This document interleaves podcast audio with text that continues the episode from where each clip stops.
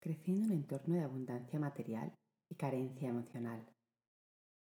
Dentro del profundo amor que me profesaron mis padres y abuelos, siempre me sentí y me siento muy amada por todos y cada uno de ellos. Su educación no podía ser otra que la que fue. Enfréntate a las situaciones. No tengas miedo. Adelante. Sé fuerte. No demuestres estas emociones. Que no parezca que esto te afecta. Protégete. En un entorno lleno de adultos, crecí con una enorme polaridad entre lo que me asustaba y a la vez lo que tenía que demostrar que no me afectaba. Todo se movía alrededor de la danza entre lo pequeñita que me sentía y también se sentían los adultos que me rodeaban y a la vez la expresión ruda de los rostros para que nadie notara lo que nos afectaba. Esa forma de relacionarme se volvió hábito en mí y me creé un fuerte caparazón tanto para mi relación con los adultos como para con los otros niños de mi edad. Me impedí ser abierta y fluir con mis propias amigas y amigos.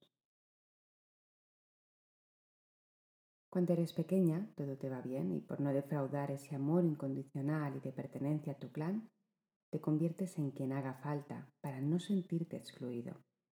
Es un acto más inconsciente que consciente, pero todos lo hacemos. En mi caso dejaba para mis momentos íntimos mi ensoñación, mi fantasía, mi espontaneidad, hasta el punto de casi apagarla por completo, hasta conmigo también, convirtiéndome en la rigidez, la fortaleza exterior y el empuje que se esperaba de mí. Eso sí, en mi interior me reservaba momentos para lamentar y llorar mi fuerte carencia emocional.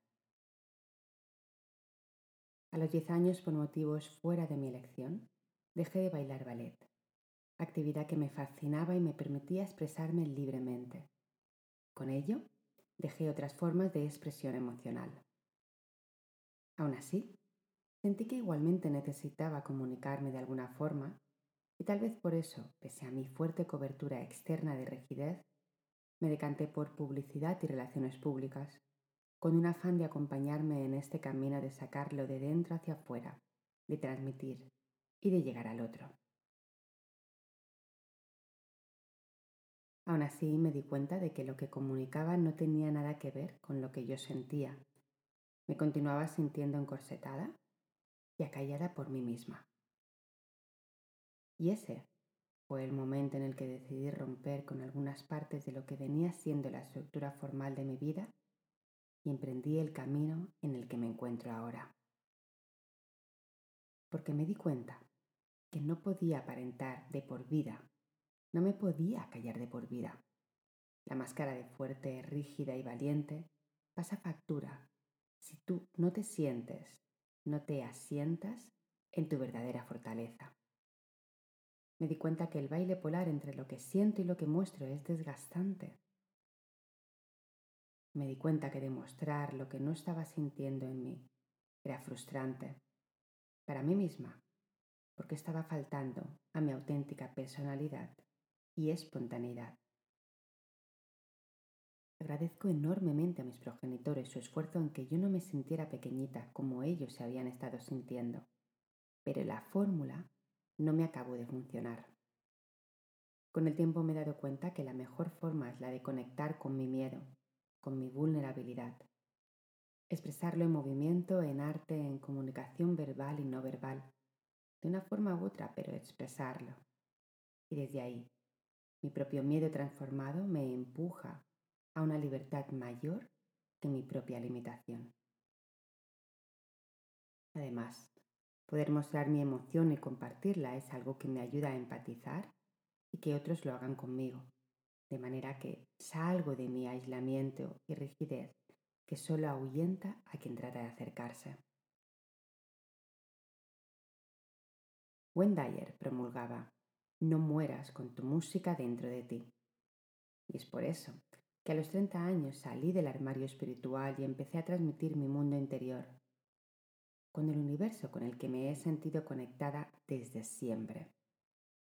Sin duda esa conexión es la que me ha salvado de momentos críticos y la que me ha acompañado hasta donde estoy ahora. Me lancé a promover clases de movimiento de expresión, a salir de lo exclusivamente intelectual, de desencorsetarnos y volví a bailar ballet. Querido explorador, querida exploradora, no te cuento mi historia para sentirme más víctima ni que te lamentes por mí. Al final mi historia no es ni más triste ni más alegre que otra. Es la que me ha llevado a donde estoy y la que me está permitiendo desarrollarme como ser humano. Te la cuento para que te inspire, te haga ver y conectarte a tu propia historia, tu historia de empoderamiento y co-creador de tu vida. Sea cual sea tu momento vital y pese al fuerte vínculo afectivo que te una a tu clan, no permitas que eso te limite. No te encorsetes de por vida y permítete expresarte como tu alma necesita. Solo desde ahí lograrás transmitir tu autenticidad, reforzar tu poder personal y contribuir plenamente a un mundo mejor. Te diré que desde que elegí mi propio camino de autenticidad y despliegue de mi música interior, no solo yo he mejorado mi experiencia de vida, sino que también estoy ayudando a que se mejore la de mi familia, en especial la de mi madre, que es la única familia que me queda a nivel ascendente. Las dos hemos florecido de un modo abrumador y exponencial.